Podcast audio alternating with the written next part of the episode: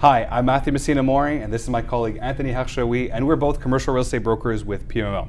Today we have a special video for you. We're going over the top 10 transactions for the incredible year of 2021, so stay tuned.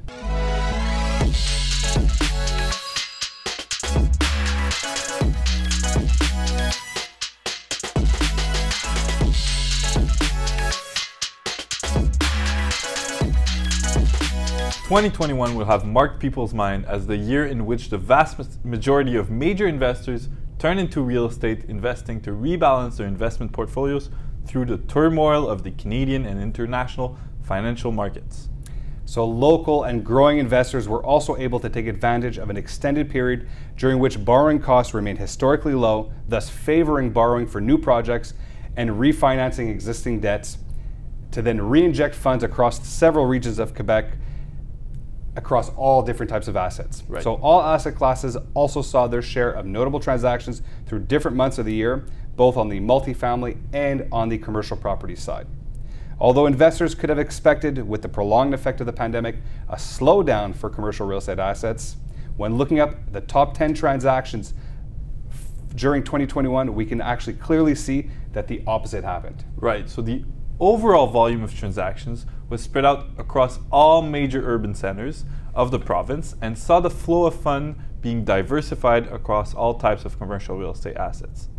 Even though office buildings continue to be impacted by the effects of the pandemic, investors were able to use the experience acquired in 2020 and the exceptional 2021 market to their advantage by putting plans in place to acquire well located assets. Exactly. So, one of those groups was Group Mach, who is now a major player in office buildings in the metropolis and has been really active during the past 12 months. So the largest two transactions in terms of transactional volume were two iconic office towers acquired by the group, 1000 de la and the KPMG Tower, both totaling 515.5 million. Right, Matthew. So 1000 of the Gauchetière was 320 million dollars in July 2021, um, sold by Ivanhoe Cambridge, bought by Mach, Petra and Jolene Capital, and uh, it was the, the, part of the skyline of Montreal, right? The highest building um, with 205 meters, 51 stories, um, so quite a sell. And the KPMG Tower, which was in November 2021 for 195 million dollars by uh, Bentall Green and Oak, and uh, sold to Groupe Mach again and Petra. Um, so 33 stories, right, rented by um, the uh, Christ Church. Okay, yeah, it's an FTTI lease. And one thing too, I wanted to quickly mention that in our top 10 transactions for 2021, we excluded transactions which were uh, purchases of shares right. for the property. So really important to mention. To get the raw real estate value, right? Exactly. Yeah. So the metropolis has continued to attract capital from investors across the province uh, and and Canada as a whole. And all of the top 10 transactions of the year, which are totaling a volume of uh, $1.16 billion, are located on the island of Montreal and are for an amount greater than $50 million.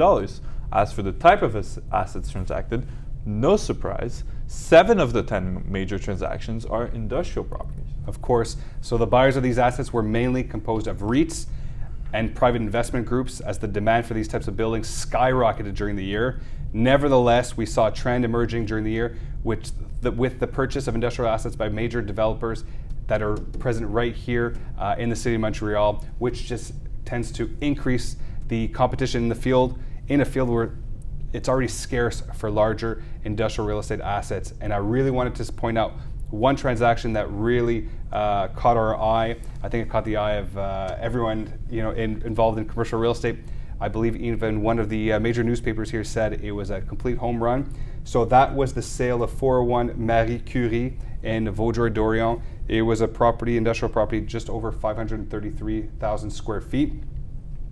It was purchased by uh, Dream Industrial REIT in January 2021 for a total of 114.15 million.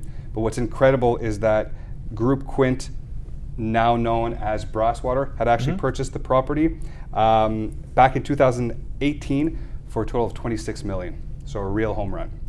Right. So the outlook for 2022, especially for the greater Montreal market, looks very promising as institutional investors will continue to raise capital before the liftoff and interest rates and, and continue to look forward real estate as a vehicle to invest their funds given the continued strength of Quebec's and Canadians' economies.